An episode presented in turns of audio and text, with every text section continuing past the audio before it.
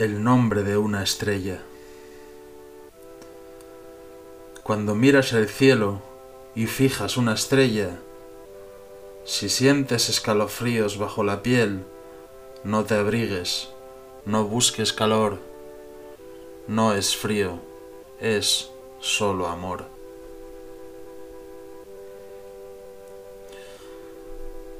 Yo supe el día en que te conocí que había algo en ti que necesitaba pero no era algo de ti, eras tú lo que necesitaba. ¿Qué haría yo sin ti? Tal vez algún día lo sabrás. Presta atención a las personas, no a la pantalla de tu teléfono. Preguntaste, ¿cuál es mi lugar? Tu lugar es este planeta. Eres parte de la familia humana. A veces el llanto largo y prolongado puede hacerte sentirte mejor.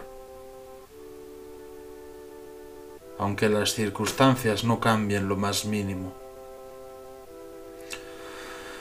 Ayudar a quien lo necesita no es caridad, es humanidad. Quien salva una sola vida, salva al mundo entero. Nos cortaron las alas y entonces fue cuando decidimos volar aún más alto.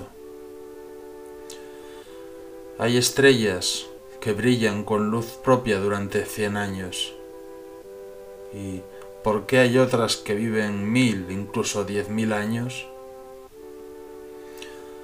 Quizá no hubiéramos sabido por la simple razón que una vez cada mil años ocurre precisamente hoy. Las estrellas son grietas por las que se filtra la luz del infinito.